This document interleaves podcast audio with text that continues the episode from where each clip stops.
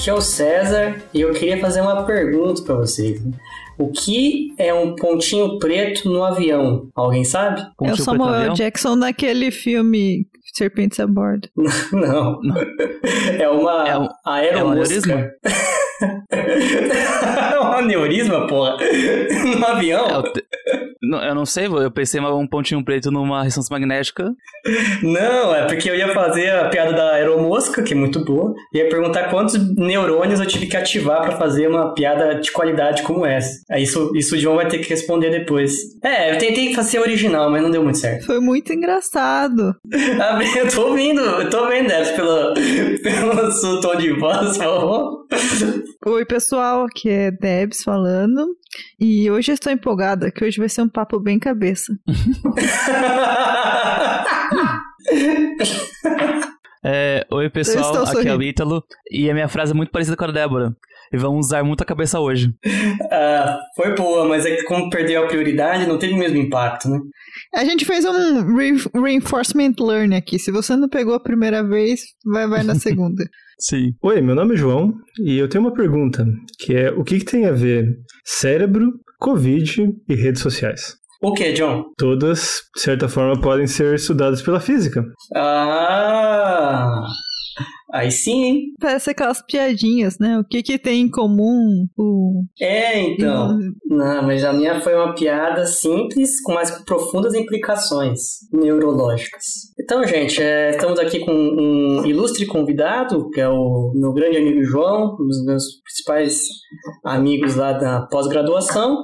E o João ele acabou se embrenhando aí no, no matagal aí da neurofísica e do uso de física estatística para diversas aplicações, né? não só para o cérebro, hoje ele usa isso para disseminação de fake news e análise de redes sociais, etc. Fez uma análise também para Covid, usando física estatística. Então, vai ser um papo bem interessante, entendendo um pouco da física do cérebro e todas essas possíveis aplicações de física estatística. Então, vamos quebrar essa simetria em 3, 2, 1.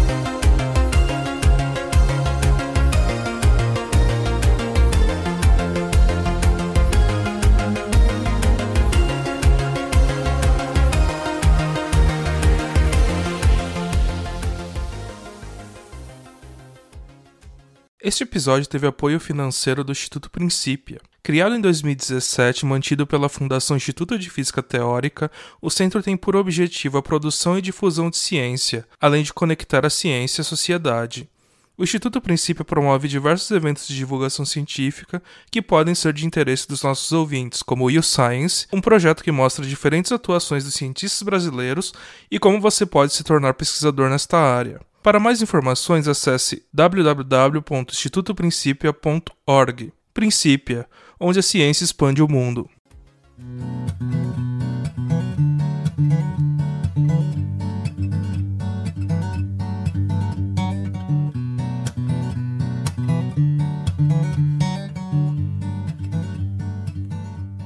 Então é isso, galera. Mais um episódio aqui do nosso querido Physicast. Hoje com, com o, João, o João Pinheiro, que hoje está na Alemanha, lá no Instituto Max Planck, estudou na Unicamp com a gente. E eu acho que antes de entrar no tema do episódio especificamente, João, é, tenta se apresentar um pouco, fala um pouco aí da sua trajetória na física, o que, que você estudou, o que, que você estuda hoje, enfim. Olá, meu nome é João, eu sou, como o César falou, eu sou físico, formado em física, eu estudei na Unicamp.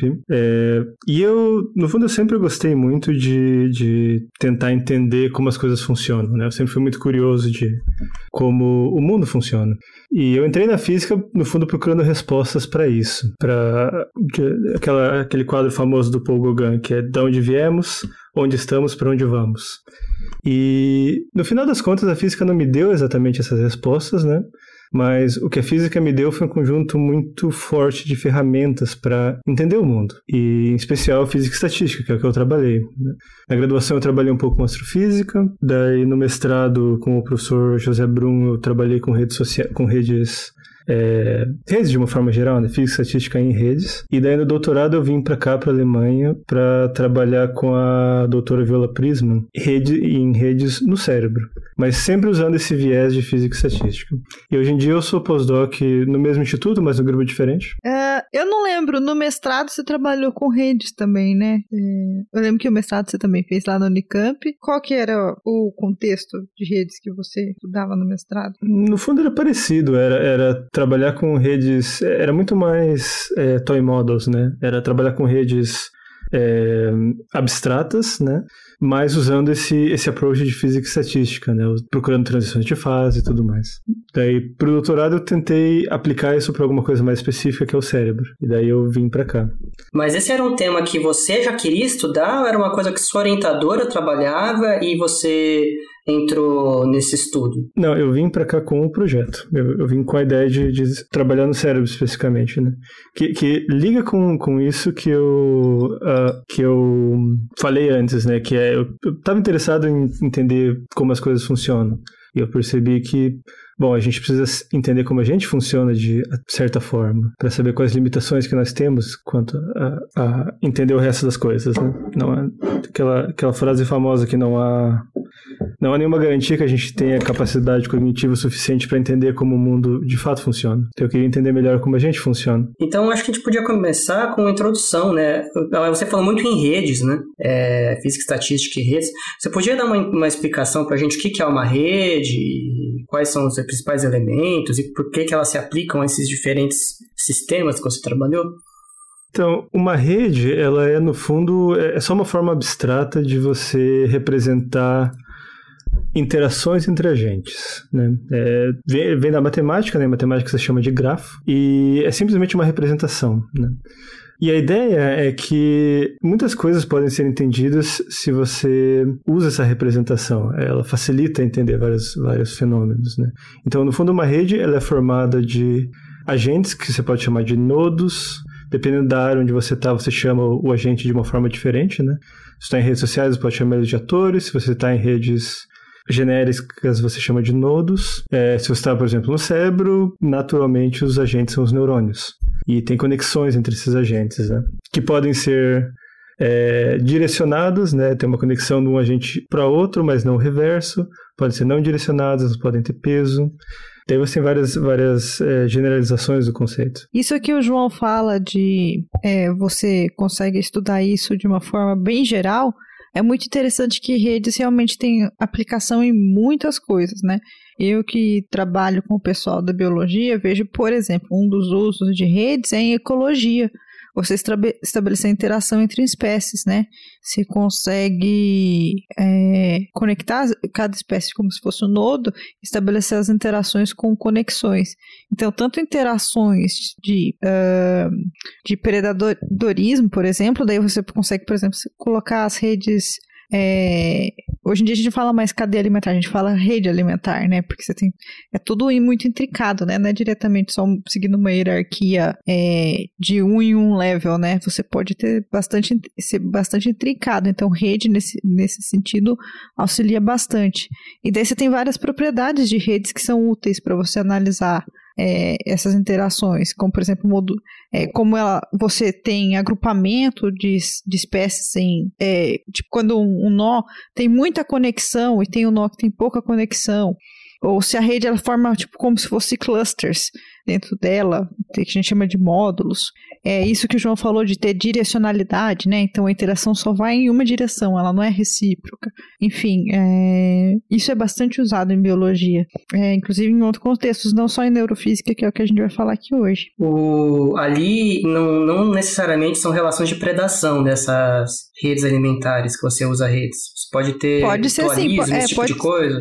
Isso, pode ser. Qualquer tipo de interação você pode colocar é, na forma de rede. No caso, quando é estabelecendo relação de predatismo ou herbivoria, que seja, daí você chama de rede alimentar. E um comentário mais ainda, é, é eu diria que o, o ponto da, da, Todo ponto de, de rede é que a estrutura da rede importa. E, e, isso que, no caso, rede diferencia de você fazer um modelo de campo médio, né? Um, um, modelo que o povo chama também de modelo misturado, né? Que implica que todos os agentes interagem com todos eles. E a ideia é que você consegue ter uma dinâmica muito mais rica do teu sistema se você tem uma estrutura de rede interessante. O que é uma teoria de campo médio, John? Assim, tipo, numa forma introdutória, assim. De uma forma geral, é, uma, é, um, é um modelo matemático que você faz que você não leva em conta a estrutura do teu sistema, né? Você assume que tudo tem, tem interação com tudo, então você reduz a complexidade de você ter uma quantidade muito grande de agentes a um número pequeno de, de, de variáveis. É, um jeito de entender, por exemplo, pensa que você tem uma rede que você tem um elemento que tem muitas conexões, e daí você tem uns elementos que estão conectados a eles, tem poucas conexões. Esses elementos da, é, da borda, se você tira um deles, não vai fazer tanta diferença na dinâmica. Mas se você diminu é, tirar esse elemento central, que tem muitas conexões, faz diferença. Então, você vê que essa é uma particularidade dessa estrutura da rede que não vai ser pego por um modelo que você vê um comportamento médio, né? O, um, o bichinho que está lá no meio, que tem várias conexões, ele comporta, se comporta diferente do, dos outros elementos que estão que tem poucas conexões. Então a dinâmica vai acontecer de forma diferente, né, para esses dois elementos. E é, e é isso que você leva em conta quando você faz dinâmica de rede. É, hipoteticamente, isso que o João falou, de todo mundo falar com todo mundo, se você tivesse uma rede assim, que todo mundo falar com todo mundo, então todos têm o mesmo número de conexões, tirar um elemento da rede não faria mais diferença do que tirar qualquer outro. E isso é diferente numa situação como essa, que você pode ter poucos agentes com muitas conexões e muitos agentes com poucas. Né? Eu sou curiosa nesse assunto, tá? não sei, não sei. O especialista aqui é o João, né? Não, mas eu concordo. É, eu acho que sim, né? No campo médico, o João falou. Isso, é, é, uma, é uma é, essencialmente o campo médio é você tentar fazer uma representação efetiva desse sistema, né? Que, que leve em conta as interações na média. A ideia é que se você explicitamente leva em conta a estrutura da, da rede, essa estrutura ela é heterogênea, você consegue ter dinâmicas muito mais interessantes.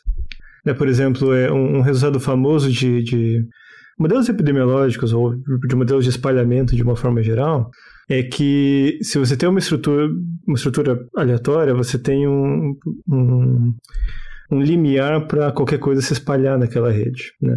A rede ela tem que ter uma certa conectividade mínima para que, na média, alguma coisa se espalhe. E isso não é verdade se você tem uma estrutura livre de escala, por exemplo que várias coisas no, no mundo parecem ter esse tipo de estrutura. Nesse tipo de rede, a coisa sempre pode se espalhar, uma doença, por exemplo. Então, a moral da história é que a estrutura da rede ela importa muito para a dinâmica. Já que você está dando exemplo, acho que a gente pode tentar imaginar algumas estruturas de redes para dar uma ideia para o pessoal, né? É, sei lá, por exemplo, a rede anel é aquela que você realmente você tem um ciclo, né? Daí cada, cada nó se comunica com o só o, vizinho mais próximo, né? Só o primeiro vizinho. Aí você tem uma rede, por exemplo, a rede estrela. Você realmente forma cinco nós e todos os nós estão conectados formando o como se fosse um pentagrama mesmo, né? Uh, quer dar outros exemplos de redes aí? Você citou para a gente é a rede livre de escala tal? Sim, é, é, eu diria que de, uma forma geral, os dois grandes paradigmas de rede são as redes livre de escala, Scale Free Networks, e as redes mundo pequeno, que é as redes Small World ou What's Struggles. É, as duas elas, elas exemplificam dois conceitos importantes.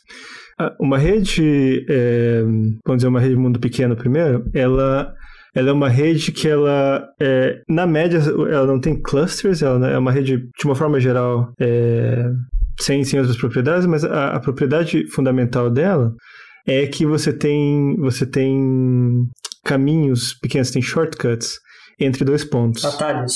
Atalhos, isso. Ela tem atalhos e de uma forma geral é muito mais rápido de você encontrar, de você chegar de um ponto ao outro do que seria numa rede completamente aleatória. Ela tem um caminho médio pequeno. E, e, a ideia é que muitas coisas no mundo acabam sendo assim, né? Tem, tem, tem aquela toda história de, de, toda essa ideia de, de seis graus de, de, de separação, né? Separação. Que todas as pessoas do mundo, elas estão conectadas na média, 6 graus uma da outra. Né? Eu conheço uma pessoa que conhece outra, que conhece outra, que vai para aquela. E a ideia é que isso acontece porque todo mundo conhece alguns hubs que são hiperconectados, que servem de, de, de atalho entre é, uma pessoa e outra. Então, esse é, um, esse é um tipo clássico de rede. O outro, que talvez seja mais interessante, um pouco mais interessante para o que a gente vai falar depois, é, são as redes livres de escala. E a ideia é que, que essa estrutura, que ela não tem nenhuma outra é, é, estrutura a priori, mas, ela, mas a ideia é que você tem uma, uma grande heterogeneidade do número de conexões dos agentes.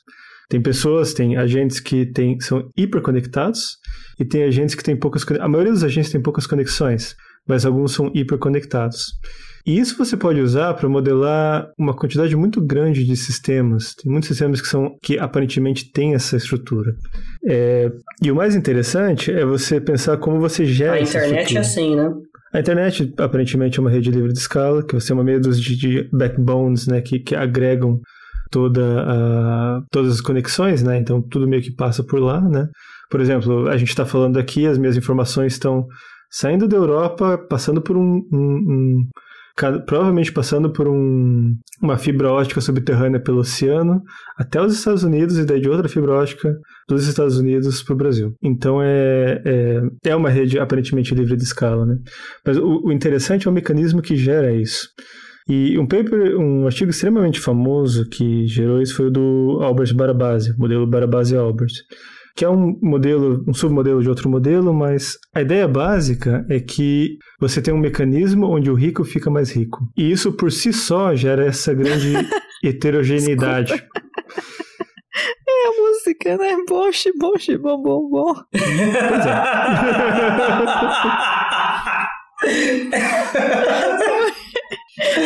Cada vez fica mais rico. Vou ficar rico. Desculpa, é, acontece Gente. isso várias vezes, tá, João? Eu, eu venho com essas ela, ela resumiu a perfeição. Resumiu a perfeição tudo que o João falou. É. Não, não, continua, continua. As redes para base Albert. É, é, modelo para e, é, Então, e a ideia é que. É, então você tem esse mecanismo extremamente simples, né? E ele é capaz de, de explicar esse fenômeno complexo de desigualdade de várias coisas. Então, de uma forma geral, eu sou, eu sou fã desses, desses toy models que a gente chama, desses modelos simplificados, que com algum mecanismo simples e entendível é capaz de explicar algum fenômeno complexo. Ô João, então talvez a gente possa entrar um pouco numa das suas áreas de pesquisa principais, né, que foi o uso de redes no cérebro, né? O tipo de rede que é presente no cérebro é, é essa de livre de escala, tem alguns neurônios muito conectados e outros menos. O que, a gente sabe da, da rede neuronal aí do corpo humano? Uhum. Então, é, é, uma das grandes lições que eu tive saindo, mudando de área, né, indo para essa área de neurociência, essa área biológica, foi, foi realmente vestir as sandálias da humildade porque o cérebro ele é extremamente heterogêneo em quase todo sentido que você quiser imaginar. É, então eu diria que simplesmente não existe, não tem como existir uma, uma resposta de qual é a rede do cérebro. É, pra, por exemplo, para dar, pra dar e um, acabou um, o episódio! Um exemplo, então essa é a resposta, é. meus amigos. Nós essa é a resposta aí, não falou, tá muito bem. Nossas redes sociais, Twitter. Não, é. falei, João. Então, é, é, para dar um exemplo, é, teve um dos grandes projetos de tentar entender o cérebro chamado Human Brain Project, que é, é um projeto muito grande, com muita gente, muito dinheiro envolvido. E uma das partes desse projeto foi é, fazer uma histologia muito fina do cérebro, né?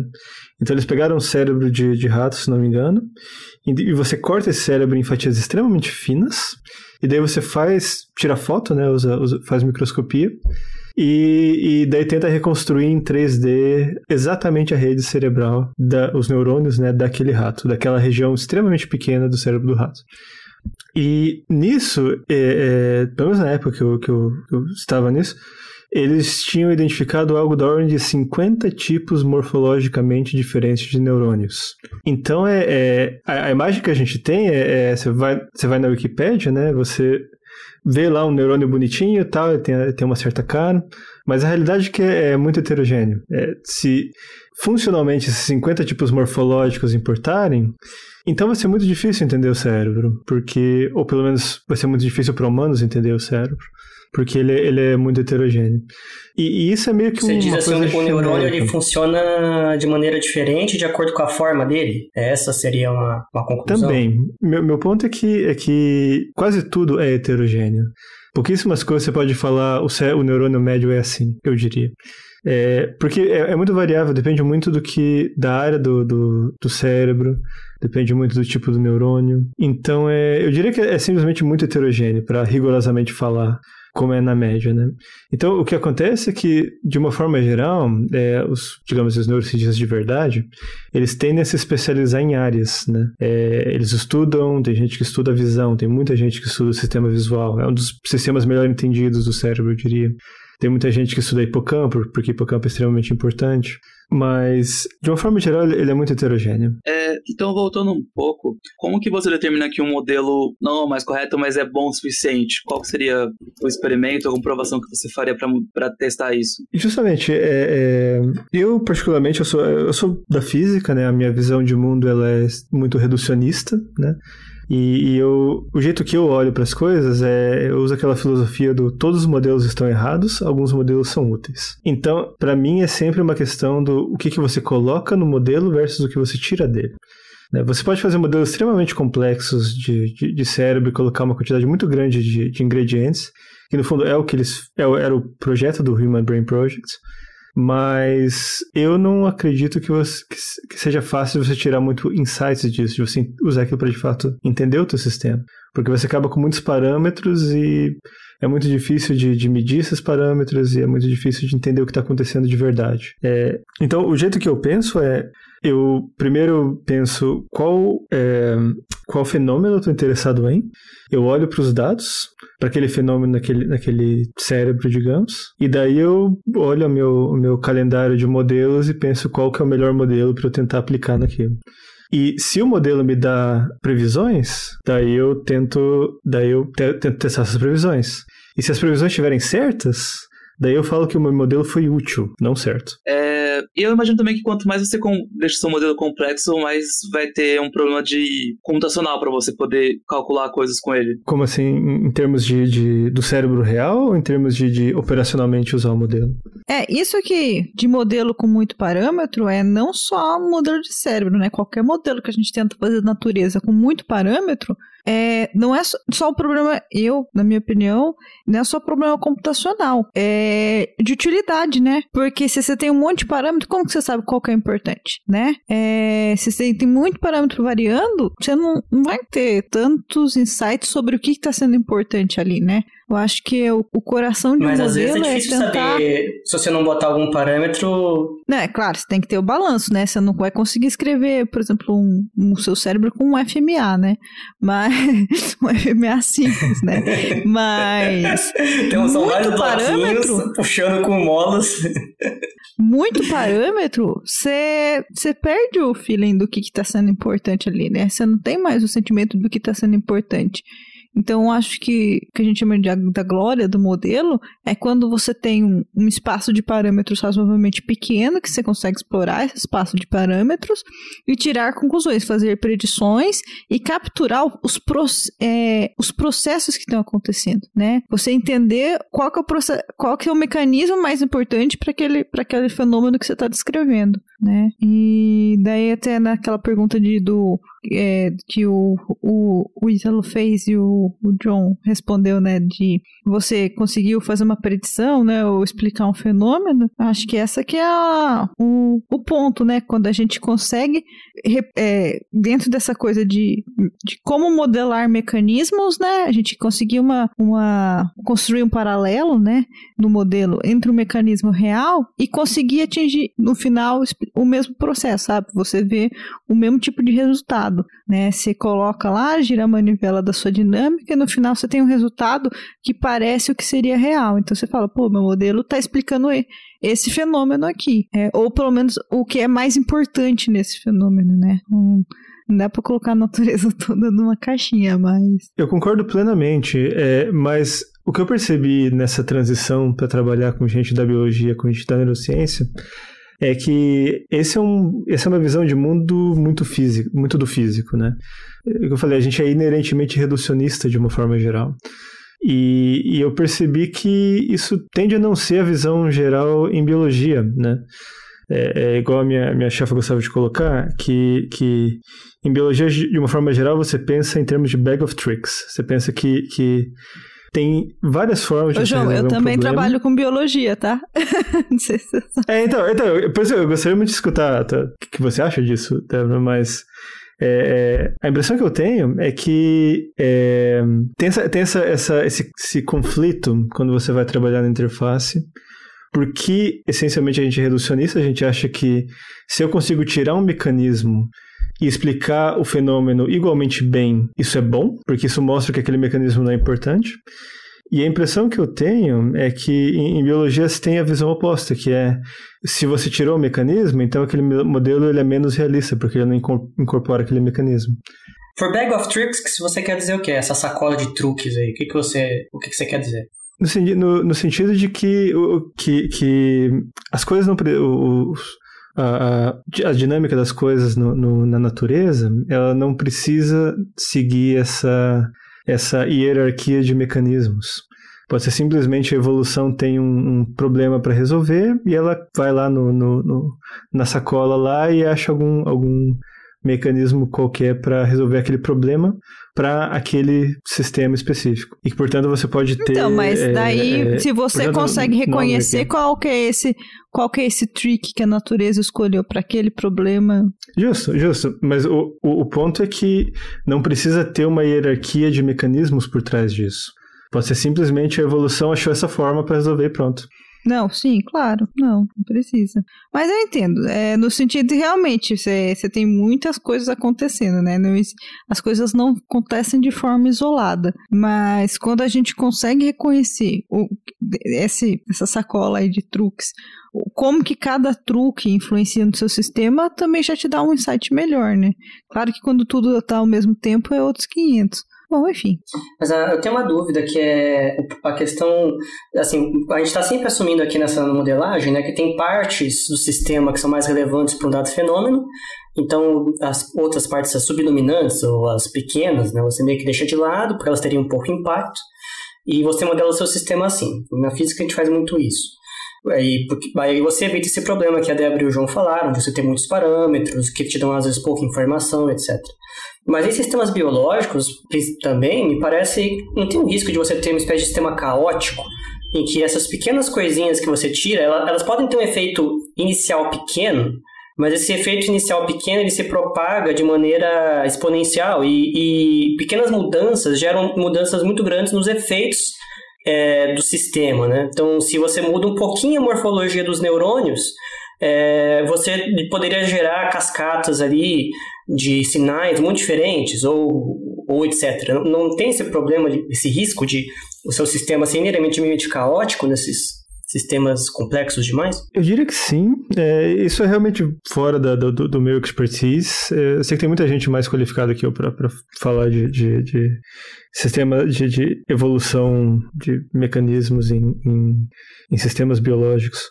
Mas eu, eu diria que certamente é possível. É, o ponto é que o fato de você ter evolução e de você ter adaptação em, em relação a isso torna muito compli muito difícil você você fazer previsões enquanto em relação a, a para onde a coisa vai ir, né? Mas eu, eu, diria que certo, eu suponho que é certamente possível. É, porque mesmo pega o caso da Covid, né? Uh, você tem as mutações ali do, do vírus, né? Essas mutações são, são completamente aleatórias, etc. Eventualmente uma delas, é, ela muda totalmente a dinâmica da propagação do, do vírus globalmente. Então, ele é assim, é, ele é uma pequena mudança que gera um efeito grande na dinâmica da, da propagação nessa rede, né? E uma, essa impressão que eu tenho é que está cheio de problemas que envolvem caoticidade aí em, em, bio, em, sistemas biológicos ou meteorológicos, etc. E que você ignorar certos elementos, porque fica mais simples de você modelar, talvez você perca um pouco dessa, desse lado é, do sistema. É uma, uma provocação. Mas, César, eu acho que a gente tem que entender que quando a gente cria um modelo, a gente está trabalhando para um, algum problema específico. É o que o João falou, que quando você olha o problema, você olha o seu calendário de modelos, né? É, dificilmente você vai achar um modelo que explica tudo, né? É, então a gente olha alguns casos, né? Se aplica para aquela condição. uma coisa importante é a escala de tempo e de espaço, né? Que você aplica o seu modelo, né? Ah, isso são coisas a ser levadas em conta. Não é um pouco estranho essa visão? Porque na física a gente tem muito de assim, olha, o melhor modelo é que eu explico o maior número de fenômenos, né? Que envolvem aquilo. Geralmente o melhor modelo engloba modelos é, piores. Sei lá, a gravitação de Newton explicava um tanto, a gravitação de Einstein explica tudo que a de Newton explicava e, e mais outras coisas. Né? Mas aí, pelo que o João fala, é como se você tivesse o seu catálogo de modelos ali, e aí a cada situação você escolhe um, né? Você não tem um único que explica todos ou a maioria daqueles lá. Você fala, ó, esse aqui é a melhor representação que a gente tem do cérebro, por exemplo. Como é que você lida com essa questão de não tem você não, você não consegue afirmar que uma representação específica, um modelo específico é melhor que outro em biologia? Então, para mim, é, é, é, vai justamente nesse, nesse. O X da questão para mim é que em física você tem princípios. Né? Você não sabe o que está acontecendo, mas você, você sabe a priori que existe essa hierarquia de mecanismos. Sabe a priori que lá embaixo você tem mecânica quântica, você sabe que você não consegue efetivamente usar a mecânica quântica para explicar os fenômenos, mas em outras escalas, em outros contextos, mas você sabe que a base está lá. E você sabe que tem é, princípios que te guiam nisso. Se o teu sistema é fechado, ele é conservativo, você tem essa, algumas simetrias, mas em biologia, em neurociência especificamente, a gente não tem isso, né? Não existem é, princípios de fato de como o cérebro deveria funcionar. Para mim, é, essa, esse é o ponto disso, dessa, desses, dois, desses dois. Em física, você tem princípio, você tem é, essa visão reducionista de princípios, em biologia, você tem esse, esse bag of tricks. Eu, eu queria voltar só um, um ponto do, do que o uhum. César falou do Covid, por, como exemplo, e talvez uhum. pessoal num, num, jeito de como a complexidade acabaria atrapalhando. Porque o César falou assim: ah, que você tinha modelos para Covid, mas eles. E teve a mutação ele mudou totalmente. Mas a mutação é uma coisa resultante, mas se você fosse tentar implementar, prever como a mutação aconteceria, você teria que prever milhares, de, milhares ou milhões ou até bilhões de combinações diferentes que poderiam uhum, gerar uma mutação e como essa mutação poderia agir. Então seria muito, sei lá, Vingadores sim. Ultimato. O Doutor Estranho falou assim: ah, eu vi um bilhão de. Eu vi um, um bilhão uhum. de possibilidades e acho que ganhei uma só. Seria muito isso. Só sim, que a gente não tem. Inviável, né? Só que a gente não tem a pedra da. A, a, não é pedra da, da, do tempo. Como que é o nome que eles falam? Eu vou perder o cartão de nerd, mas é a, a joia do tempo. joia do tempo, lembrei. A joia do tempo pra poder fazer isso daí em menos de um minuto. É, não é que, não é que nem uma máquina, um, um programa de xadrez que vê né, milhões de possibilidades e ele já sabe qual é a melhor jogada, sabe, 20 jogadas à frente. É, ali você está falando de bilhões, trilhões de possibilidades e, e é inviável você ter qualquer análise que envolva é, uma fração mínima que seja, inclusive, dessas possibilidades. Então eu, eu, concordo com isso, né? É só, só curiosidade você não tem como implementar, mas não quer dizer que não seja importante na dinâmica, né? Esse tipo de coisa. O César, é disso que você falou de, ah, como que a gente adota modelos em uma situação ou outra. Um exemplo que eu sei dentro da ecologia é o que a gente. E, e isso é discutível, tá? É uma coisa de debate dentro da ecologia, que é o que a gente chama de modelo neutro, que é como você estuda o processo de especiação sem seleção natural. Então você consegue fazer modelos, é, de, ver como que vai acontecer a especiação é, ignorando a seleção natural numa situação em que seus indivíduos são equivalentes e você encontra padrões. E aí você consegue traçar paralelo de, de algumas situações em que isso aconteceu na realidade. Isso significa que é sempre assim? Não, porque tem situação em que a seleção é muito forte. Na verdade, são poucas situações em que não, a seleção natural não é importante. Mas daí o que a gente consegue tirar disso aí? Por exemplo, como que a estrutura espacial é importante, como a, a presença de barreiras é, de separação física, né, na população, é, vai estruturar e vai ajudar o surgimento de espécies. Então, dá um insight de como que, por exemplo, a estrutura espacial é importante, e daí, quando você olha é, no problema real, quando tem seleção, você consegue perceber como que a seleção influencia, porque você tem um modelo que te dá como que é o resultado sem seleção, quando você olha a realidade e vê como que a seleção influencia, você cons consegue tentar inf inferir, então, o que, que, a, o que, que a seleção natural está fazendo ali, entendeu? rolei, rolei, rolei, não sei se você deu para entender. Mas, inclusive, essa coisa da teoria neutra, ela é, é, é muito debatida, porque ela surgiu no micro, em teoria do lado é, de herança genética, mas as pessoas extrapolaram para o macro. Então você usa teoria neutra para explicar padrões de biodiversidade, que é uma coisa, sabe, em termos gigantes, quando você tem muitas espécies num ambiente muito complexo. E alguns padrões você consegue explicar. Significa que você está explicando tudo? Não. Você, você, você tem ali um, uma, alguma coisa que te ajuda a dar uma predição e que ajuda a fazer medidas. Mas não, não quer dizer que você explicou tudo, né? Mas enfim, isso é debatível. É, eu, eu, diria que tem, tem gente aplicando teoria neutra também no, no cérebro. É, seria eu falar, né, que todos os neurônios são equivalentes, né? Mais ou menos assim, não sei. Não, é, é, é tem gente que usa também para teoria neutra para explicar como a atividade se propaga no cérebro. É, é, é uma das é uma das é um dos, dos tipos de modelo que você tem no seu no, no catálogo, né?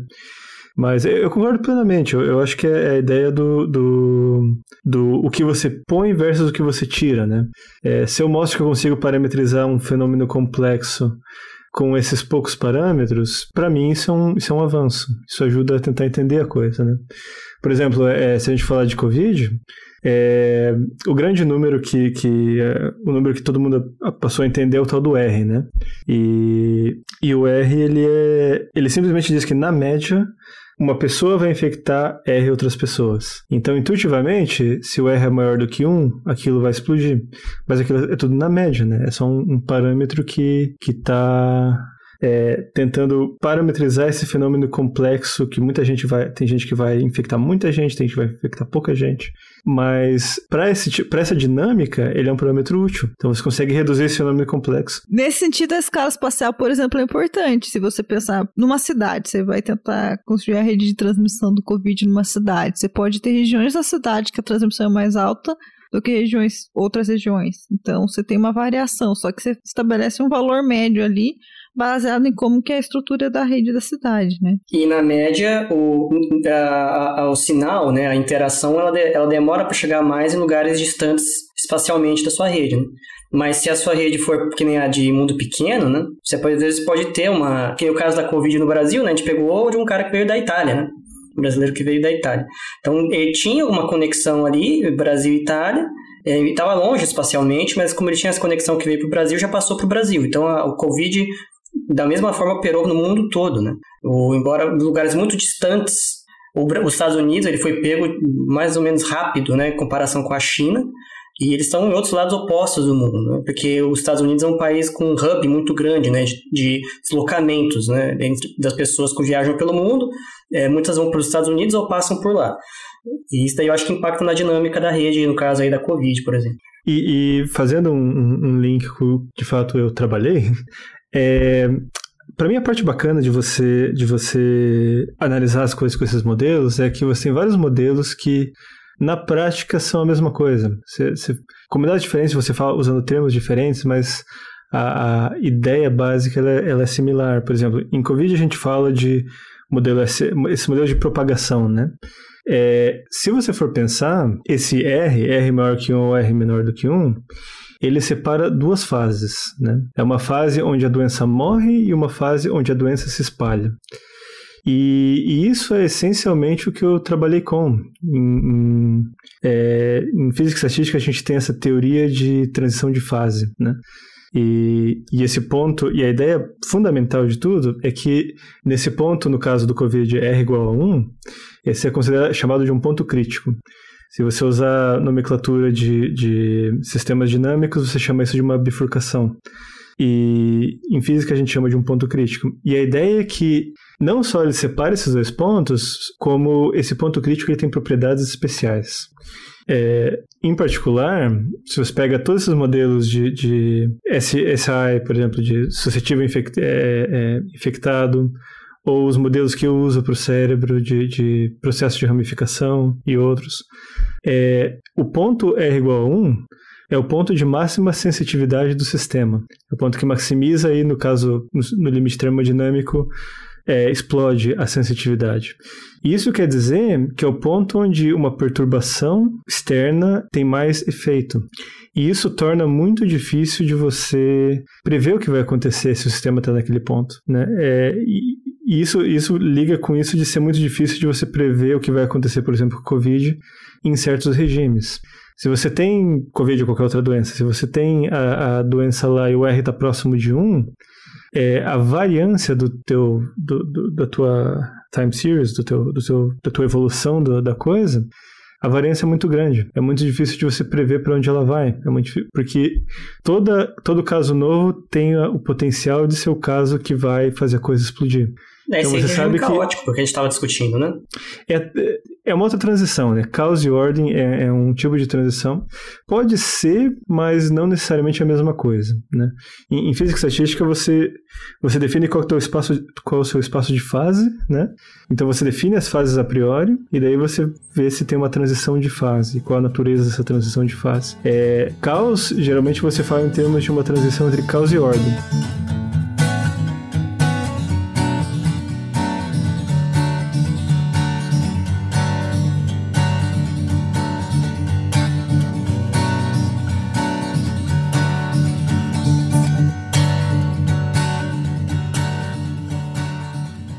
Minha dúvida é como é que você, voltando para o caso do, do, cérebro, né, da neurofísica, né? Como é que você modela o seu o, o cérebro, né, o funcionamento dele, a rede do cérebro, e como é que como é que entra esse aspecto que você falou aí do ponto crítico, da criticalidade no funcionamento da, do cérebro, da, da rede cerebral? Então, a gente usa essencialmente os modelos de física e estatística, né, os, o mesmo modelo básico para COVID, que no fundo são todos modelos de coisas que se espalham, né? E no caso do cérebro, o que a gente estava interessado era em modelar como atividades se espalham no cérebro. E nisso você tem esse fenômeno, que é aquele fenômeno chamado de, de avalanches neuronais, né? É, em vários sistemas cerebrais você está lá medindo atividade e você percebe que a atividade tende a ser pequena, a coisa tem que ser numa escala pequena. E de vez em quando você tem literalmente essas avalanches de neurônios se ativando e elas podem ser muito grandes. E, e a ideia que a gente usa modelos de, de chamados os branching models, modelos de, de ramificação, para explicar isso. E um, um branching model vai, ser muito, vai parecer muito similar com o modelo de COVID. A ideia é que simplesmente você tem um agente e esse agente tem uma probabilidade de gerar outros agentes, ou de transmitir informação para outros agentes, ou de transmitir uma doença para outros agentes. E essa probabilidade é fixa. E então você pode dizer que, por exemplo, liga com o COVID que a probabilidade de você transmitir a doença para outras pessoas R é o número médio de pessoas que você vai transmitir. Né? Da mesma forma, no cérebro, a gente usa esse, exatamente o mesmo modelo para mesmo tipo de modelo para explicar como um neurônio faz outros neurônios ativarem na média. E esse tipo de modelo, ele explica é, esse fenômeno de avalanches neuronais e ele explica as estatísticas das, das avalanches neuronais. Então, é, é, foi uma coisa que foi, é um modelo mais ou menos da, que tem da ordem dos 30 anos, é, toda essa 20, 20 a 30 anos dessa ideia de modelar o cérebro assim. E a ideia, como eu disse antes, é que perto desse ponto crítico, o teu sistema ele tem propriedades especiais o que é particularmente bom para um cérebro, que você quer que processe informação, né? É, propriedade, e, essas propriedades especiais, elas foram vistas em vários modelos, isso não é específico desse modelo. É, em vários modelos vastamente diferentes, você acha que perto desse ponto crítico você maximiza memória, você maximiza capacidade de processamento de informação, você maximiza correlação, que são todas coisas que o cérebro, de uma forma geral, quer fazer, né? E coisas complexas de você fazer, né? É só você imaginar o teu cérebro, ele tem da ordem de 80 bilhões de neurônios, e esses neurônios, eles têm que, ao mesmo tempo, agrupar e segregar a informação, né? Eles têm que sincronizar, mas eles não podem ser completamente sincronizados. Eles têm que processar a informação. Então, todas essas propriedades, elas são a priori úteis para explicar como atividades se espalham no cérebro e como isso pode ser usado para processar coisas. Então, o R aí no caso do cérebro seria o número médio que cada neurônio, o número de neurônios que cada neurônio ativa. É, algo assim. E aí, se você está perto desse R, eu não sei se chama R, né? Mas entre 1 ou perto de 1, você tem avalanches neuronais meio que comportadas você, uh, e se você fosse acima disso, muito acima disso, você ativar o cérebro inteiro, assim, numa grande avalanche. E abaixo, você, o, sinal não, o sinal não se propaga, ele meio que morre assim que é enviado. Seria algo assim? Exatamente.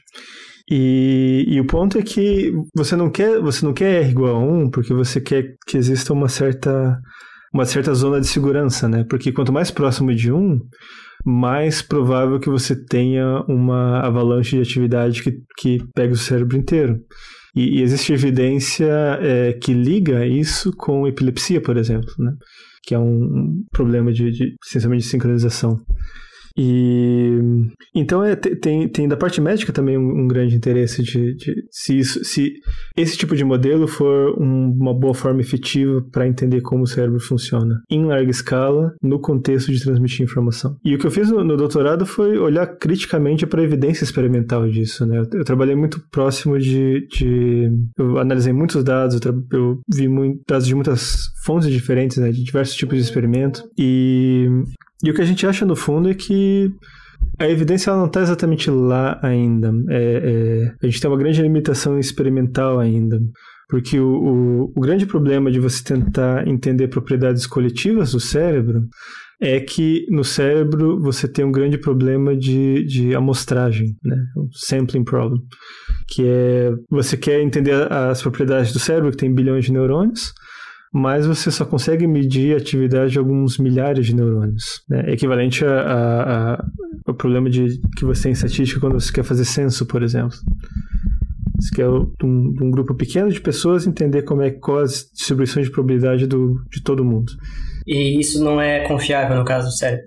É, é o que a gente mostra, o que eu mostrei no, no, no meu doutorado é que você não pode medir com muita precisão, de uma forma geral, a distância desse ponto crítico, né? É, eu, porque, por, por causa dos problemas de, de, de, amostragem. Mas, então, então eu diria que a, a evidência para essa hipótese é um tanto ambígua, mas ainda é uma hipótese interessante. Né? uma hipótese que e é uma hipótese que pode ser testada experimentalmente melhor no futuro próximo, porque você tem uma, eu diria que uma, uma revolução em termos experimentais em neurociência.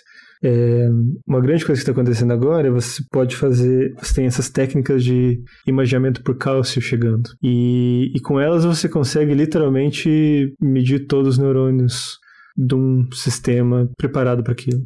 Mas o ponto é, antes você podia medir milhares de neurônios, hoje você pode medir, com restrições, você pode começar a medir todos os neurônios de uma rede cerebral suficientemente pequena. E isso, junto com essa revolução em métodos de machine learning, né, é, eu acho que isso vai revolucionar o, estudo de é, dinâmica do cérebro no futuro próximo. Aí, eu é, só queria é, entender certinho que que eu, qual que era o objetivo do doutorado do João. Tinha algum objetivo estabelecido?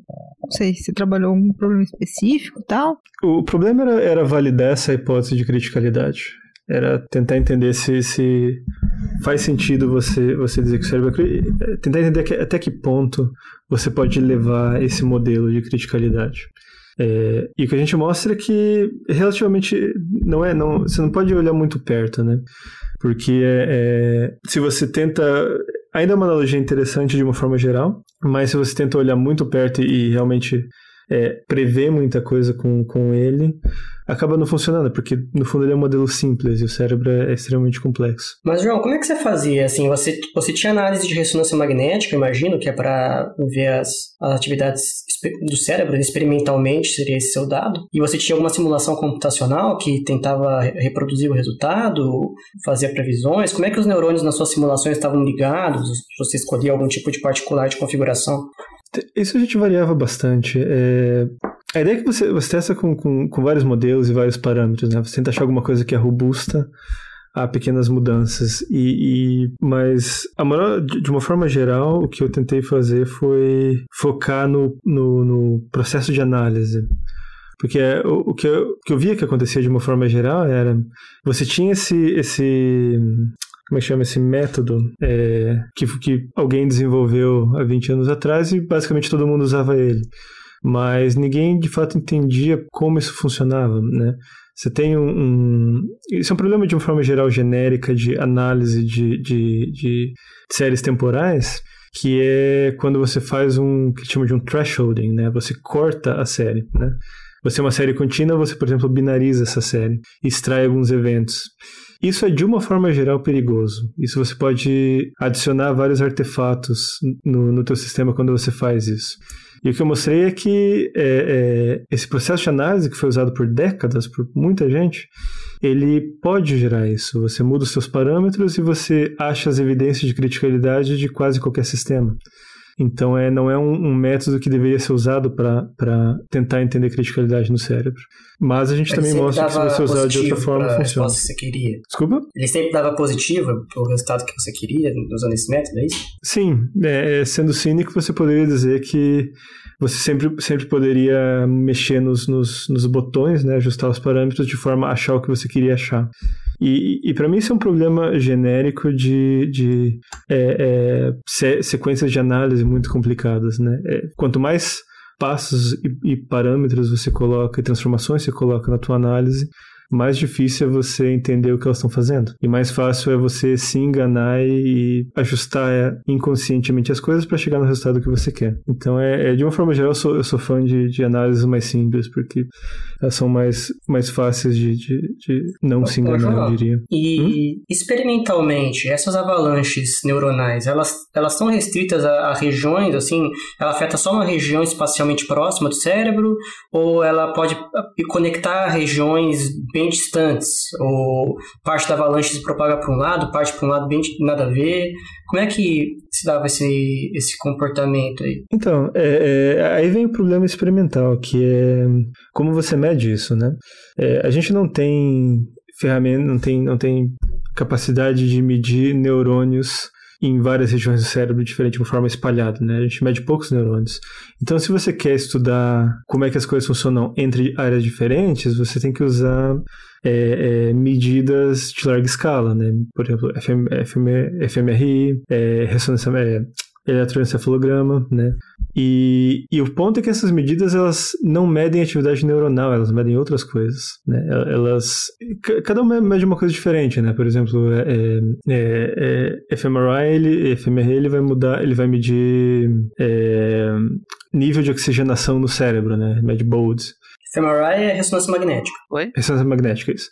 Ele vai. Oi? Não, que eu, eu não tinha entendido o que o César tinha falado. Não, é porque ele falou uma sigla, né? É, talvez nem todos os ouvintes entendam. É que fMRI é ressonância magnética funcional, que é, que é uma diferença bem simples, é que a ressonância magnética você pode fazer uma, uma que é só estrutural, que é você imaginar o cérebro da pessoa, e a funcional é quando você faz a imagem, mas você pede para fazer certos... Você, você pede a pessoa fazer, sei lá, pensar alguma coisa ou se concentrar em algo, para ver o... para poder ver na ressonância a, os neurônios, o funcionamento dos neurônios, que no caso é quando tem oxigenação ou desoxigenação. Hum, é que é para ver que regiões são ativadas para certas atividades, é, certo? É, de forma geral é isso. Levanta o braço, aí mostra isso, pensa tal coisa. É, tá certo. Meio que isso, que no caso a ressonância magnética é, estrutural, ela é uma imagem, ela é uma imagem fixa e a funcional é uma sequência de imagens para poder ter uma série temporal, igual ele falou. E, e, o meu ponto disso é que então você não está de fato imaginando, você não tá de fato imaginando os neurônios, né?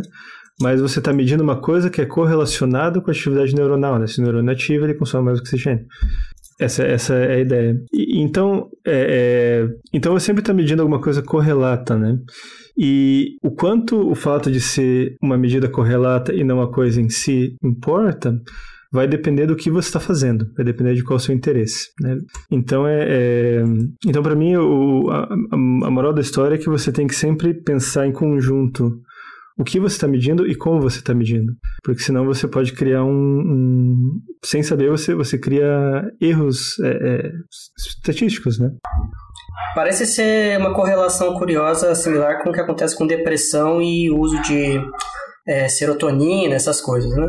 Tem, tem uma correlação entre os níveis de serotonina no seu cérebro e a você está deprimido ou não. Mas não quer dizer que um causa o outro. O, eu acho que o que você está falando é alguma coisa parecida, né? Você está pegando atividade, é, consumo de oxigênio, não é necessariamente igual você tá pegando atividade neuronal, né? É, é que, que é tá, pode ser, pode ser igual dependendo do que você está interessado em, né? É, mas o meu ponto é que você tem que ter cuidado com, com, com essa combinação entre medida e, e, e, o que você está procurando. O, o, que eu diria, do, de uma forma geral, do, do de, de, tudo isso do cérebro, é que é, a coisa, o cérebro é tão intrínseca, a biologia é tão intrinsecamente complexa, né? que você é obrigado a fazer coisas efetivas e, e né, vamos dizer que isso funciona assim o assado. Por exemplo, um, um exemplo que eu gosto de dar é se você lembrar como é que o neurônio funciona, você tem lá teu, teu neurônio, né? E daí ele, ele ativa. E daí ele. É, você tem lá o, a terminação daquele neurônio que vai ligar na, na, no corpo do outro neurônio. Não vai ligar, vai ter um espaço. E o que de fato vai ser transmitido são os neurotransmissores, né? Os neurotransmissores que batem no, no outro neurônio e, e mudam o potencial elétrico dele. E, e esses neurotransmissores eles vão em bolas, né? Tem, tem os, os, as vesículas sinápticas. E se você olhar um, um, artigo de revisão, por exemplo, de como essa dinâmica funciona, você vai ver que é toda essa parte biológica é muito bem estudada. É, essa é uma das coisas que é melhor entendida. No nível bem pequeno, o cérebro é melhor entendido que no nível mais grande, maior. É, se você pegar um artigo desse de revisão, você vai ver que eles dividem só o processo dessa vesícula jogar os neurotransmissores no outro neurônio, ele tem algo da ordem de 37 etapas. E os modelos que eles usam para explicar isso tem algo da ordem de 10, 15 parâmetros. Então, é, é, o maquinário biológico no micro level é extremamente sofisticado e complexo. É, e no caso da limitação experimental também, tem alguns fatores que, por exemplo, quando você faz um eletroencefalograma, um EEG, você não mede o sinal de um neurônio, você mede o sinal de todos os neurônios combinados, e você que tem que é, não separar, você não consegue parar, mas também tem esse fator que acho que dificulta muito o caso da análise dele, que seria uma análise mais de como que um neurônio, quantos neurônios são ativados por um neurônio. Absolutamente. É, o que eu trabalhei no, no grosso do, do, meu doutorado foi com analisando dados tanto de EEG quanto de LFP, que é, no, no fundo é, é tudo é, é, é, LFP é Local Field Potential. É, é o nome que eles. No fundo, é tudo medida um, eletrofisiológica que chama que é você tem um, um, um detector de, de, potencial elétrico, né? E você coloca esse detector em algum lugar, né?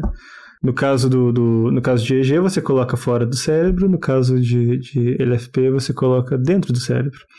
É, então, então, esse, por exemplo, é um grande problema, é um grande mistério da área, né? Você tá, simplesmente você tem um, um, um ponto onde você detecta o potencial elétrico, e ele muda e ele detecta mudanças. E a grande pergunta é o que, que você está de fato medindo.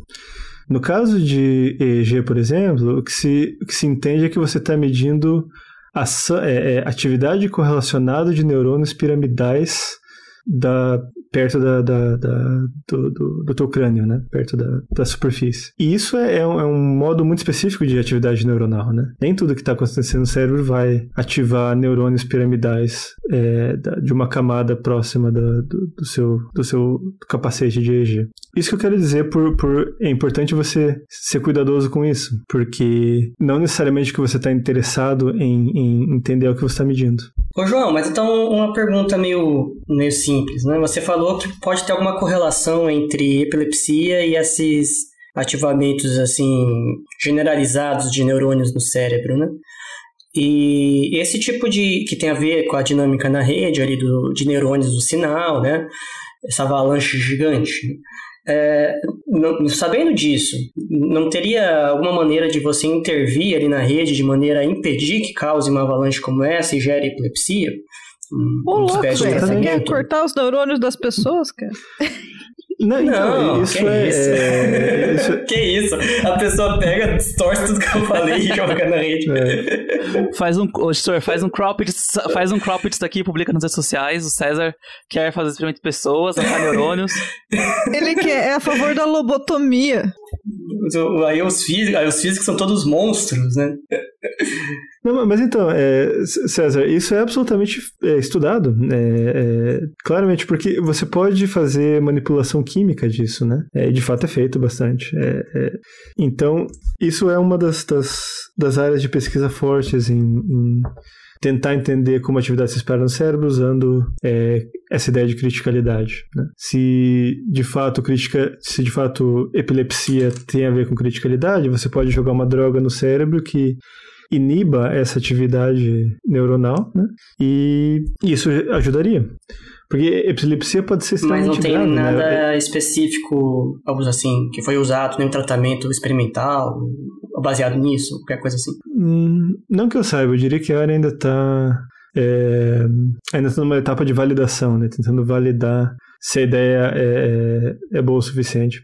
Porque o, o grande, por exemplo. Ô, César, eu supor... falei zoando da. Eu falei zoando da lobotomia, mas eu lembro que eu assisti um cursinho de introdução à neurociência.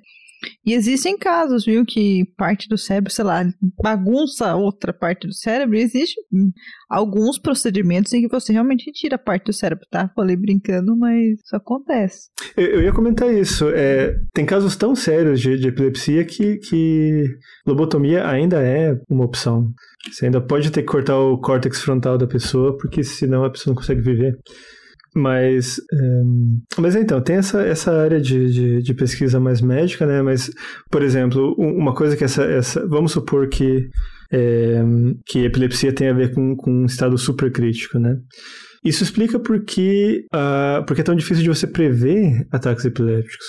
Porque se a gente voltar para esse nosso modelinho de, de atividade, de atividade se espalhando por esses modelos de, de ramificação, é, como eu disse, é muito difícil de você prever o que tá, você prever quando uma coisa vai acontecer. Né? Por exemplo, vamos fazer um modelo muito, muito simples. Imagina que você tem é, que alguém tem Covid, certo? Tem uma pessoa com Covid. E esse é um Covid que, que na média, o R é 1.4, certo? É, então, na média, a pessoa é, espalha para 1.4 outras pessoas.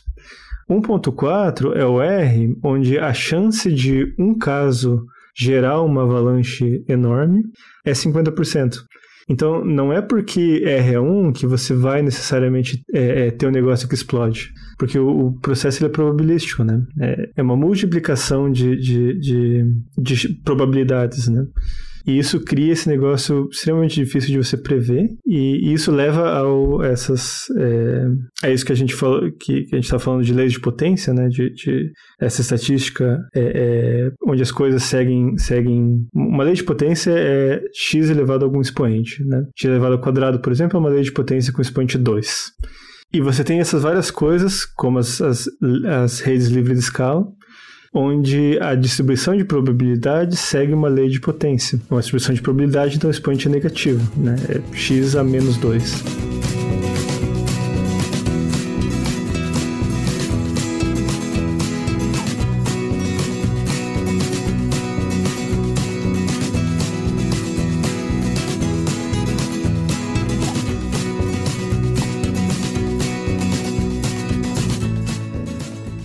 Queria voltar uma pergunta que eu fiz lá atrás, assim, que parece importante para entender essa dinâmica, né? Porque a dinâmica, assim, a, a conexão dos neurônios está dada, né? Os neurônios estão lá conectados, a gente não sabe direito como. Uh, aí uma pergunta é não tem nenhuma informação de, dos dados experimentais disponíveis hoje se o cérebro se organiza como alguns neurônios ultraconectados e outros pouco, ou é todos mais ou menos com o mesmo tanto de conexões? Porque se fosse o primeiro caso, você poderia pensar assim, ah, se eu conseguir inibir né, é, disparos desse, desse nodo central, você poderia, por exemplo, evitar a supercriticalidade. Ele seria muito mais sensível a esses neurônios específicos do que a neurônios é, periféricos. E agora, se é do outro caso, se todos são mais ou menos igualmente conectados, aí é uma coisa totalmente aleatória, né? Probabilística, de se você, se você ligou um, ativou um, você tá ok. Se você ativou dois, daqui a pouco pega o seu cérebro todo e você tá todo ferrado. É, não tem nenhuma informação da, dessa distribuição da, da, rede do cérebro, nem que seja parcial? Não, absolutamente tem. É, o cérebro, ele, acho que é igual a Debs falou no começo, o cérebro ele, ele é absolutamente é, hierárquico, modular e ele tem uma ele tem estruturas muito bem definidas né o, de uma forma geral o, o cérebro ele é, ele é, dividido em seis camadas então você claramente você vê camadas de neurônios que, é, é que, que se conectam para cima e para baixo, né? E do lado também. Mas o que eu queria dizer é que simplesmente você tem uma grande. Não dá para dizer, o cérebro, a estrutura do cérebro é essa. Mas você pode claramente falar a estrutura dos neurônios na área tal, na, na, no, na camada tal, é assim. Né? E, e por isso que, eu, que, eu, que, de uma forma geral, as pessoas focam em uma área. Né? Essa é uma área onde você pode de fato falar que você tem neurônios piramidais com, com inibição lateral e, e, conectados verticalmente. Então, é, é, sim, você tem neurônios mais importantes que outros, você tem uma heterogeneidade de, de conexão, né? Mas talvez essa heterogeneidade não seja tão grande assim, porque é, se a gente simplesmente dá, dá, dá números, números gerais, né? Na média, é, o nosso cérebro tem algo da ordem de 80 bilhões de neurônios. E, na média, cada neurônio está conectado com algo da ordem de 10 mil outros neurônios. Porra, 10 então, mil? Ele, 10 mil, ele, ele é altamente conectado. Não, mas então fudeu, né? Quer dizer, o, o, você manda um sinal, ele não manda um sinal direcionado específico para um neurônio quando ele manda. Ele ativa, ou ele, ou ele manda para todos os vizinhos e os vizinhos, alguns ativam e outros não. Sim, ele manda para todos, né? Mas esse é o ponto. É, é, quando o neurônio ativa, ele tem um axônio, né? Ele manda, é, ele manda sinal para todo mundo que ele é conectado. O problema é como esse sinal é recebido, porque as conexões entre os neurônios elas têm peso, né? Então é, é e inclusive tem essas teorias de, de, de computação dendrítica que, cuja ideia é que é, essa heterogeneidade é tão grande que a computação ocorre nas conexões individuais, não nos neurônios. Então é, é, é, muito heterogêneo, né? Você ainda, ainda tem muita. Não, não, não tem um consenso de várias coisas de como várias coisas acontecem no cérebro em larga escala, porque ele é muito heterogêneo. Mas sim, claramente é, é, é, é tem neurônios mais importantes que outros. Intuitivamente, intuitivamente, se ele está conectado em média com 10 mil neurônios, ele ativa, ele manda sinal para todos, é, a chance de pelo menos dois serem ativados seria aparentemente alta, salvo ser a probabilidade de cada neurônio ativar quando recebe um sinal ser, ser brutalmente baixo, menor do que 0,1%, alguma coisa assim. Por, e aí, se você ativa mais de dois, né? Seria. É, eu só tô falando isso como um leigo, não, não sei se estou falando bobagem, né? Mas se você ativa mais de dois, seria o equivalente a um, R, um R2. Né? E é um R2 você propaga para a rede toda o seu, o seu sinal. Estaria, todo mundo estaria ativado em algum momento ali. Justo, mas, mas aí que vem. Que o que, hum? o João tá falando é que é muito heterogêneo, né? Você tá falando em média, né? Então essa média não serve para nada. Então. é, pra ter. Não, a, a, me, a média. É, a, a ideia é que esse, esse, é um, esse, é um, modelo efetivo, né? O modelo, o, o, esse modelo de simplesmente uma coisa é, é, ativando outra, ele é extremamente simplificado. Ele está ignorando muitas coisas. Por exemplo, é, por que, que no cérebro de fato você nunca poderia ter essa, essa ativação total assim louca? Porque vários neurônios eles são inibitórios. Né? Inclusive tem neurônios que são os dois. É, é, você tem e essa inibição ela, ela geralmente é local. Né? Você tem o que chama de interneurônios, que são os neurônios que são neurônios Inter, inibitórios. Inibitório é que ele mata, ele mata o sinal que chega nele e não deixa passar, é isso? É, ele, ele, ele, ele literalmente tenta inibir a atividade dos outros neurônios. Quando ele ativa, ele tenta inibir quem ah, está conectado. É, isso é dado pelo tipo de ah, neurotransmissor que ele emite. E, e um caso que, de uma forma geral, as drogas, elas, as drogas psico, psico que alteram a sua, a sua, a sua cabeça, elas mexem nisso. É, elas mexem no, nos hum. neurotransmissores que você usa no cérebro. E então você tem isso, você tem esse efeito que você tem neurônios inibitórios, você tem efeito que, na verdade, não é probabilístico, né? Não é que um neurônio mandou para o outro, no cérebro mesmo ele vai rolar um dado e ver se ele ativa ou não, né? O neurônio ele acumula sinal, né? Então é uhum. um, um, não. é. Não é, ele acumula sinal, na verdade. Eu... Mas ele, ele também ele perde sinal, né? Então ele acumula por um tempo, mas tem que ter um quórum de outros neurônios mandando sinal para aquele neurônio ativar.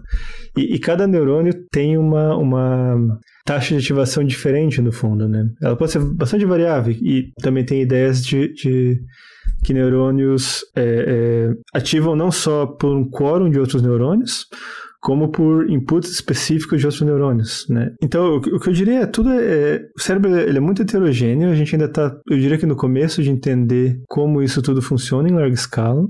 Eu acho que é, AI vai mudar muito essa área, porque você tem esse, esse output gigantesco de dados chegando, né? E analisar isso com, com modelos manuais é, é cada vez mais difícil. Então, eu acho que é uma área em grande evolução. É uma área que ainda está na infância, mas que vai evoluir bastante. Cara, mas é extremamente complexo o que você está falando. Porque não é que nem quando você pensa numa rede, né? A gente estava pensando só na topologia aí da rede, né? Você tem alguns que são mais conectados que outros, que são igualmente conectados na média, né? Mas o que você está descrevendo é um, não é só que você tem conexões maiores ou menores em cada neurônio, mas que eles são funcionalmente diferentes que tenha ser inibidor, não ser, se é ativado quando a galera ao redor fala para ativar, ou quando um específico ativa. Então, é como se os nós tivessem é, fossem nós de categorias distintas. E, e aí não é só o tanto que ele está conectado e se é direcionado ou não, mas também a, a, como ele funciona é totalmente diferente. Né? Você tem um nó que pode desativar outros nós. Isso é um negócio bizarro. Então, a complexidade da sua rede, ela, como se fosse uma segunda camada de complexidade, né? Primeiro você tem a, camada associada ao número de conexões e como elas estão associadas. A, a outra de direcionalidade ou não, se é bidirecional, etc. E tem a terceira que é a função. Se você ativa um neurônio vizinho ou se você inibe um neurônio vizinho. E, pô, isso daí é mind-blowing, literalmente. Então, é, eu convivi, né, com uma das alunas do grupo lá que eu trabalho que estudou a rede do, do vermezinho. Existe um organismo que a gente chama de modelo, né? Que chama C. elegans. Ele, inclusive, ele é bastante usado em várias coisas em biologia. E uma das coisas é porque a rede neural dele é bastante conhecida. Para você ter noção, ele é um organismo modelo que é bom de ser estudado porque é super pequena a rede. Estava aqui procurando, é uma rede de 248 neurônios. Então, era um, um exemplo mais fácil de estudar. É, daí, isso assim, eles conseguem mapear a rede elétrica, né? De, de como que se chama? De conexões elétricas. Você também tem as conexões químicas. Isso tem tudo mapeado. Aí, uh, eu lembro dela falando da divisão, tanto estrutural, né? De que você, qual que é a, uh, em que parte do corpo está o neurônio, e também a funcional, que é isso aí que o João falou, né? Se é um, um neurônio ligado a, a ser sensor, se é um interneurônio ou é um neurônio motor, e daí tem a divisão estrutural.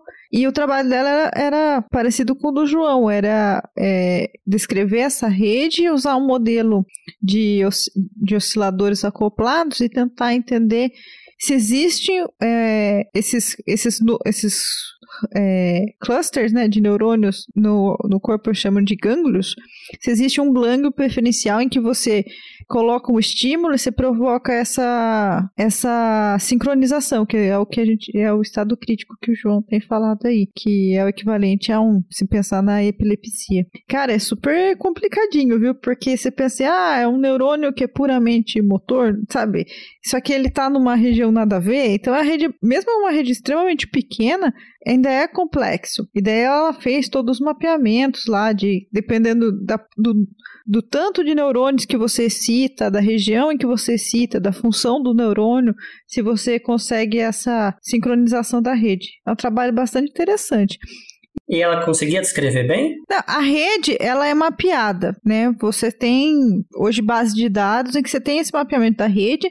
Aí o que ela fez foi aplicar um, um um modelo de osciladores acoplados, então você entende que cada neurônio é um oscilador, e você entender que forçando um desses osciladores, se eles entram em sincronia. Então é um problema de sincronização de osciladores e com uma força externa. E você entender, a força seria um estímulo externo, você entender se existe algum, ou é, um, um hubzinho né, de neurônios, ou é associado à função, em que você consegue citar a rede inteira. Aí ela tem os resultados, né? Tá lá no paper dela lá, né?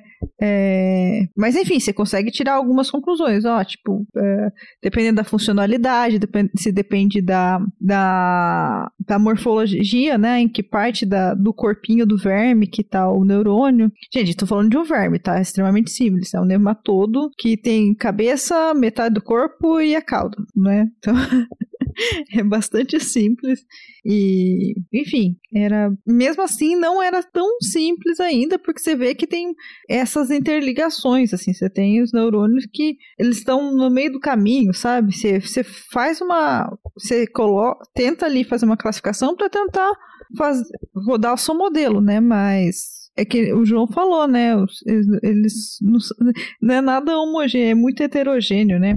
E isso tudo levando só em conta as conexões elétricas, né? Não levando em considerações as conexões químicas. É, o C. elegans é um, é um, é um bom exemplo do, da, dessa heterogeneidade, porque é, como você disse, é um, é um, é um organismo extremamente estudado, conhecido.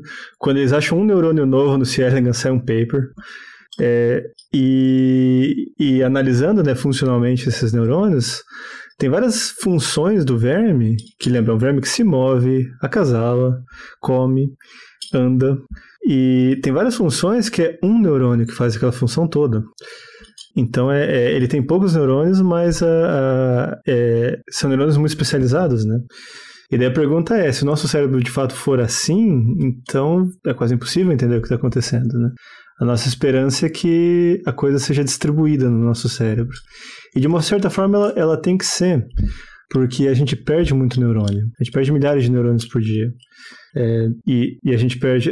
Como adulto, a gente perde milhares de neurônios, né? Por isso que tem toda essa. essa por exemplo, é jogador de futebol americano, né? Que, que bate muita cabeça, acaba tendo problema neurológico no fim da vida porque a gente perde muito neurônio com, de uma forma geral. E mais ainda, a gente perde muito neurônio na infância, né? Você tem duas fases de, de que eles chamam de, de como é que é pruning em português? É de, de perder neurônio. E a gente perde, e na nossa vida adulta a gente já perdeu algo da ordem de metade dos neurônios que a gente teve quando a gente era pequeno. Então tem que ser um negócio robusto o cérebro, né? Mas uma coisa que eu, que eu, que eu queria falar, que eu, percebi que eu, eu tenho que. Essencialmente eu falei que, que o nosso cérebro é muito heterogêneo, não dá para entender nada, é muito complicado. Tem ideias interessantes que surgem de neurociência. Tem ideias que, de uma forma geral, me, me mudaram como eu penso várias coisas. E uma delas é essa ideia de cérebro bayesiano. E a ideia é essencialmente que em, a forma como, como o cérebro aprende é seguindo o teorema de Bayes, Bayes que é uma coisa estatística, né? E o que, e é, o, ideia... e o, e o que é o teorema de Bayes? É, o teorema de, de, de Bayes, essencialmente, ele diz é, como você atualizar probabilidades, né? É baseado em é, é o fundamento da estatística bayesiana. E a ideia fundamental de estatística bayesiana é que probabilidade não é algo inerente, né? não é frequentista, não é, não é probabilidade de algo acontecer é X e pronto, mas probabilidade te diz é uma medida da sua confiança na chance daquilo acontecer. Então você, então você tem é, sempre um prior que chama, né? Você tem uma, uma crença é, é, original da, de como a coisa vai acontecer da probabilidade de uma certa coisa acontecer. E daí você tem um evento que acontece e daí você atualiza a sua crença, que é o que eles chamam de posterior. E, e o teorema de Bayes ele te dá a equação matemática simples de como atualizar essa probabilidade. E a ideia, e uma ideia popular em neurociência é que o nosso cérebro ele aprende usando isso. E de certa forma você, você é, com, com certas condições, você mostra que a forma bayesiana é a forma ótima de você aprender alguma coisa. Mas, mas eu gosto muito de pensar em, em, em cérebro bayesiano.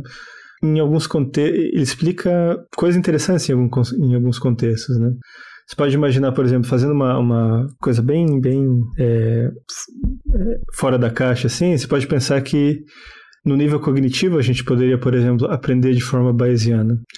E isso explica a dificuldade de você é, mudar sua opinião em alguns aspectos, em alguns assuntos. Né? Você passou uma vida inteira recolhendo evidência que uma coisa é de uma certa forma e eventualmente chega uma evidência nova.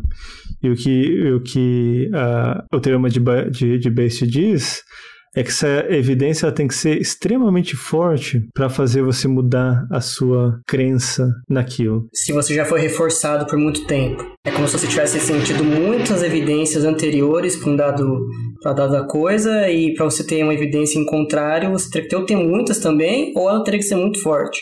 Muito mais forte que as anteriores. E em cima disso você ainda coloca o efeito que o nosso cérebro ele perde plasticidade ao longo do tempo, né? É, é cada vez mais difícil você aprender coisas novas, você fundamentalmente mudar as conexões do seu cérebro conforme você fica cada vez mais velho. Pô, que legal, cara. Então seria assim, o, o cérebro é uma forma de atualizar ele quando o aprendizado, né? Novas informações poderiam gerar uma reconfiguração da rede cerebral. Seria uma das maneiras, né, de você atualizar esse, essa sua crença, né? E uma das dificuldades é de você, quando vai ficando mais velho para aprendizado, por exemplo, você não consegue reconfigurar a rede para incluir aquele novo dado. Seria algo assim? Sim, exatamente.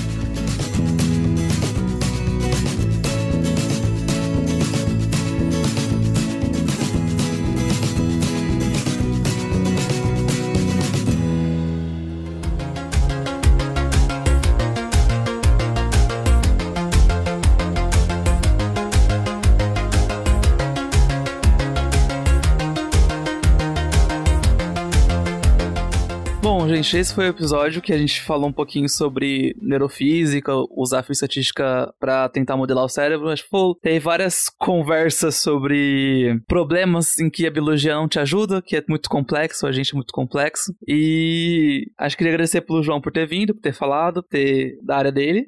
Obrigado. João, você quer deixar seu contato, se alguém quiser? Quer deixar seu contato? Quer falar alguma coisa, mensagem final? É, eu diria que, que a, a minha mensagem final é que a física, ela, além dela te dar, bom, tentar te ajudar a entender o mundo, ela te dá muitas ferramentas para você aplicar em, em áreas diferentes, para você entender sistemas diferentes. E no meu caso eu mudei, eu passei de física para neurociência, hoje eu mexo por Covid, hoje eu mexo com redes sociais, essencialmente com métodos muito parecidos. E ela te permite te, te, é, é, te permite contribuir para essas áreas diferentes. Então, eu acho uma formação muito, muito, muito boa para sair no mundo lá fora e fazer coisas diferentes. É, eu tô aberto a é conversar com quem... física. Oi? É, é, eu acho que física é uma excelente formação básica para depois pular para outras coisas, né? E é isso, eu tô aqui para se alguém quiser entrar em contato comigo, comigo para falar sobre cérebro, ou sobre redes sociais, ou sobre Covid, eu acho que eu não sou muito difícil de achar online. tá certo. O João Pinheiro Neto, nosso querido amigo do Max Planck Institute.